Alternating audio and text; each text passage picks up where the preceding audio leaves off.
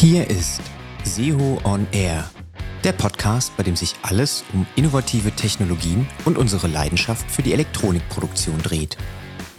Unsere Experten diskutieren die täglichen Herausforderungen in der Elektronikfertigung, die neuesten Entwicklungen der Produktionstechnik und aktuelle Themen aus der Forschung. Kompakt und auf den Punkt gebracht. Schon heute wissen, was die Zukunft bereithält. Willkommen bei SEO on Air. Hallo, willkommen zu unserem heutigen Podcast. Mein Name ist Heike Schlessmann. Ich bin zuständig für den Bereich Marketing und die SEO Academy. Hallo, mein Name ist Arne Neiser. Ich bin Produktmanager für Welle und Reflow und arbeite in der Forschungs- und Entwicklungsabteilung bei SEO. Und ich freue mich, mit dir, Heike, heute diesen Podcast machen zu dürfen. Weißt du, was am 28. Juli für ein Tag war im Jahr 2022? Also mal davon abgesehen, dass aufgrund des gigantischen Sommers, was wir ja dieses Jahr haben, äh, vermutlich schönes Wetter war. Leider nein, klär mich auf. Es gibt den sogenannten Erdüberlastungstag. Okay. Das bedeutet so viel, an diesem Tag hat die Menschheit so viel Ressourcen verbraucht, wie bis zum Ende des Jahres noch nachproduziert, natürlich nachproduziert werden könnten. Also Bäume gefällt, Äcker bestellt und so weiter. Also nach dem 28. Juli müsste man eigentlich aufhören zu konsumieren, damit sich die Erde wieder ja, regenerieren kann. Ist auch nicht drastisch, wenn man sich das überlegt, ne? Halbes ja. Jahr.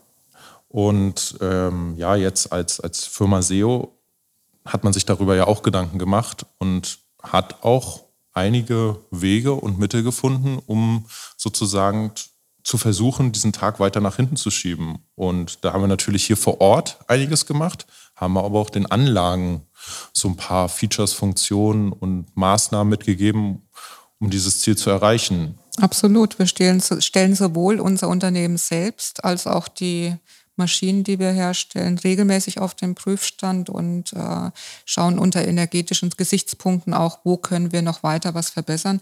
Du hast eben gerade schon erwähnt, dass wir das, was wir selbst hier im Unternehmen tun, da gibt es viele große und kleine Dinge logischerweise. Eins der kleinen Dinge, was selbstverständlich ist, dass man die äh, ganze Beleuchtung gegen eine entsprechende LED-Beleuchtung austauscht, äh, die entsprechend wenig Energie verbraucht. Ähm, ein Großteil der Energie, die wir hier im Unternehmen benötigen, kommt tatsächlich auch aus dem eigenen Haus. Das heißt, wir haben Solarpanel, die wir für die Energieproduktion nutzen und der Rest, was wir zukaufen, ist zu 100 Prozent Wasserkraft, also aus natürlicher Quelle. Und dann gibt es natürlich auch so ein paar ungewöhnliche Dinge, äh, die man nicht überall sieht, wie beispielsweise die Dachbegrünung hier im Technologiesender oder auf dem Technologiesender tatsächlich. Die äh, Begrünung wirkt im Sommer letztendlich wie ein Hitzeschild und im Winter verbessert sie die Wärmedämmung, sodass man wirklich auf natürliche Art und Weise ähm, den energetischen Aufwand für Klimaanlagen oder auch Heizung drastisch reduzieren kann. Ich habe auch gehört, dass wir vor einigen Jahren, vor meiner Zeit, äh, versucht haben, die Abwärme unserer großen Anlage, also einer großen Wellenanlage, einmal zu nutzen, um Energie zu gewinnen, weil ähm, wer es kennt, so ein Abluftsystem, da wird bei einer großen Welle schon mal eine Temperatur von 50, 60 Grad erreicht und die geht dann quasi nach oben zum Dach und dann weg. Also Verlustwärme. Und äh, da wurde versucht, zum Beispiel durch sogenannte thermoelektrische Generatoren diese Differenz zwischen Ablufttemperatur und Umgebungstemperatur zu nutzen, um wieder Energie zu gewinnen. Also auch solche Ansätze wurden durchgeführt. Und ich glaube, es wurde auch versucht, mit der Abwärme zu heizen. Genau so ist es. Und zwar, wir hatten damals noch unsere Demoräume im jetzigen ähm, Entwicklungsgebäude. Und die Demoanlagen, klar, in dem Moment, wo wir äh, Leiterplatte und Bauteile zusammenbringen, weiß jeder, wird äh, Wärme gebraucht oder Hitze gebraucht. Und Wärme ist gleich Energie. Und die Abwärme, wie du eben schon erwähnt hast, die haben wir damals gesammelt und haben damit die Duschen, die unterhalb ähm, des Demoraums angesiedelt waren, eben letztendlich das Wasser dort geheizt, ja. Das ist auf jeden Fall ein innovativer Gedanke. Auch unsere Kunden haben schon gefragt, was in den Anlagen denn alles so an Energiesparmaßnahmen, was ja schon in Richtung Umweltgedanke sehr stark tendiert, natürlich die Kosten darf man auch nicht vernachlässigen, umgesetzt wurde. Aber bevor wir dazu überspringen, hast du noch etwas für den Standort SEO oder wollen wir direkt in die Anlagen reingehen und wirklich mal gucken, was ist da drin, was hilft der Umwelt, was hilft im Punkto Energieeffizienz, Ressourceneffizienz? Lass uns mal in die Anlagen reinschauen, da gibt es viele, viele interessante Punkte. Dann würde ich gerne anfangen mit der Energie, also der elektrischen Energie. Elektrische Energie, ja, brauchen wir überall. Damit wärmen wir, damit bewegen wir in der Anlage alles. Natürlich haben wir auch noch Stickstoff, Druckluft, Lötzinn, so als die Verbrauchsgüter in der Anlage. Aber die elektrische Energie ist schon relativ wichtig. Die kann man natürlich messen, wenn es in die Anlage reingeht. Und da interessiert jetzt erstmal der Verbrauch der Anlage. Der Verbrauch, wenn sie arbeitet, der Verbrauch, wenn sie steht, der Verbrauch, wenn sie aus sein soll. Was haben wir denn da? Also zum einen gibt es bei unseren Anlagen, die komplett geheizt werden müssen, wie zum Beispiel die Reflow-Anlage oder auch die Wellenanlage, wo man eine Volltunnelanlage hat. Da muss man alles erstmal auf Betriebstemperatur bringen und da wird sehr viel Energie erstmal dafür aufgewendet, um eine Solltemperatur zu erreichen, bevor man überhaupt mit dem Produzieren anfangen kann. Das ist eine Sache, die äh, wir adressieren, indem wir versuchen, das so optimal wie möglich zu gestalten, aber was auch passiert ist, wenn man jetzt die Produkte in der Anlage fährt, möchte man sie ausnutzen, immer voll haben, immer so viel wie möglich in kurzer Zeit produzieren. Und wenn sie leer ist, möchte man sie am besten ganz ausmachen. Und jetzt kommen wir an ein paar Stolpersteine. Wenn man zum Beispiel die Wellenlötanlage einfach komplett ausmacht, wird der Tiegel kalt und man braucht wieder bis zu einigen Stunden, um den aufzuheizen. Deswegen hast du sicher schon mehrfach gehört, haben wir diese Nachtabsenkung und haben auch den sogenannten Eco-Mode. Und der Eco-Mode ist nichts anderes, dass als nach einer gewissen Zeit die Stickstoffbegasung reduziert wird, um das Level zu halten, aber den Verbrauch zu senken. Und zusätzlich, wenn man möchte, kann man auch noch die Vorheizung ausmachen. Wichtig ist überall, das Lötbad sollte seine Temperatur behalten. Und nur wenn man sozusagen übers Wochenende die Anlage ausschalten möchte, dann kann man sich mal damit beschäftigen, das Lötbad in der Nachtabsenkung oder über Nacht, deswegen heißt es ja Nachtabsenkung, zu reduzieren. Aber was man wissen muss an der Stelle ist, dass wenn das Lot, das Lot von einer flüssigen in eine feste Verbindung übergeht, dass das sehr viel Energie freisetzt, aber im Umkehrschluss auch sehr viel Energie benötigt, um wieder vom Fest ins Flüssige überzugehen. Und das wird manchmal vernachlässigt oder nicht beim Betrachten der Energieeffizienz ja, herangezogen. Deswegen nur mal die Information hier. Es gibt sehr viel, was man machen kann, aber man muss sehr genau hingucken, was wirklich am Ende sinnvoll ist und auch wirklich eine Ersparnis bringt.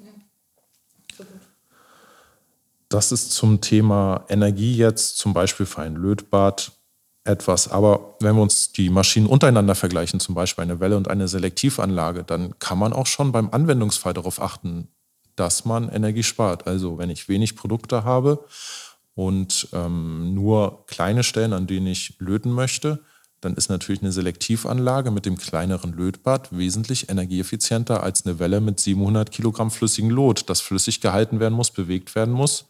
Wenn ich jedoch Hunderttausende gleicher Baugruppen unter der Voraussetzung, dass es lötbar ist, in einer Wellenmaschine habe, dann sieht die Rechnung schon wieder anders aus. Also auch das muss man betrachten. Was habe ich für einen Fall? Was für ein Produkt habe ich? Und welche Maschine möchte ich unter dem Gesichtspunkt Umwelt, Energieeffizienz nutzen? Und ja, das ist auch sehr wichtig. Bei der Selektivanlage kommt natürlich auch noch dazu, dass hier der Begriff selektiv sehr stark interpretiert wird im positiven Sinne. Also auch wirklich nur dort geheizt wird, wo ich heizen möchte, mit einem Messsystem, auch nur dort gelötet, wo ich löten möchte und auch nur dort gefluxt, wo ich fluxen möchte. Es, es, wird nicht die gesamte Leiterplatte vollflächig gefluxt. Das wäre ja eine Verschwendung von Flussmittel. Und diese Lösung wurde auch adaptiert für die Wellenanlage in Form des Selektflux, wo wir, ja, wo wirklich punktuell liniengenau nur dort fluxen können und sollten, wo wir es müssen. Und selbst das mit einer Geschwindigkeit, dass du die typischerweise sehr viel höheren Taktzeiten bei einer, bei einer Wellenlötanlage nach wie vor erreichst. Genau weil sonst wäre es ein Bottleneck und eigentlich ungünstig, weil das führt uns auch direkt zum nächsten Thema, Taktzeit.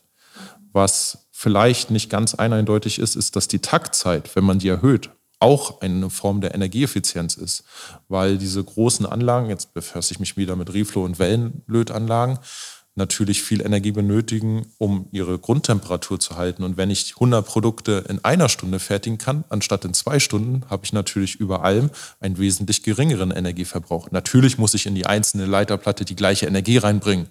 Ich muss ja das, Löt, das Lot aufschmelzen, um löten zu können. Aber über alles gesehen ist es wesentlich effizienter, wenn ich eine höhere Taktzeit habe. Also alles, was wir machen, um die Taktzeit zu erhöhen, Strahler, die sehr gut die Energie einbringen, schnell wechselnde Düsenhöhen, um immer das optimale Prozessfenster zu haben, um wirklich die schnellstmögliche Geschwindigkeit über das Lötbad zu fahren und trotzdem einen stabilen Prozess zu gewährleisten. Alles das ist auch etwas, was die Energieeffizienz und damit den Umweltgedanken weiterbringt. Eines meiner persönlichen Highlights, wenn man jetzt gerade in den Vorheizbereich auch hineinschaut, äh, gerade im Vorheizbereich wird ja auch sehr, sehr viel Energie ähm, aufgewendet, um die Baugruppen erstmal auf eine bestimmte Betriebstemperatur zu, be zu bringen, bevor sie dann nachher wellen- oder selektiv gelötet werden. Eines meiner persönlichen Highlights ist da tatsächlich auch die Pulsarvorheizung, die wir in den Wellenlötanlagen und teilweise auch in den Selektivlötanlagen einsetzen, weil das immer genau an dem springenden Punkt, den du eben gesagt hast, was ist, wenn die Taktzeit eben nicht bei 100 Prozent liegt, weil eben die Losgrößen andere sind, äh, weil die Auslastung in der Elektronikfertigung gerade eine andere ist.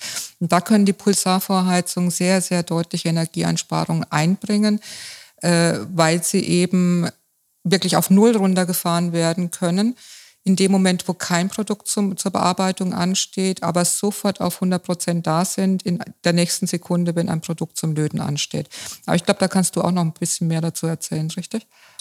Ja, das Geheimnis äh, ist im Endeffekt die Wellenlänge des Pulsarstrahlers kombiniert mit der Reaktionszeit. Wir, diese Technologie ermöglicht es, sehr schnell zu reagieren und trotzdem einen relativ guten Wärmeübertrag von dem Strahler hin in die Leiterplatte zu gewährleisten. Und das ist in allen Tests und jetzt schon in ja, fast ein Jahrzehnt lang eine sehr erfolgreiche Technologie, die die Vorteile, die du eben genannt hast, die ich nicht nochmal aufzählen möchte, bringt. Aber wo wir gerade bei äh, sehr erfolgreiche Technologie sind, sie ist ja bekannt dafür, Volltunnel-Stickstoffanlagen zu produzieren, was natürlich ein großer Vorteil für die Prozessstabilität ist, aufgrund der unterschiedlichen Oberflächenspannung im Lot durch die Stickstoffatmosphäre.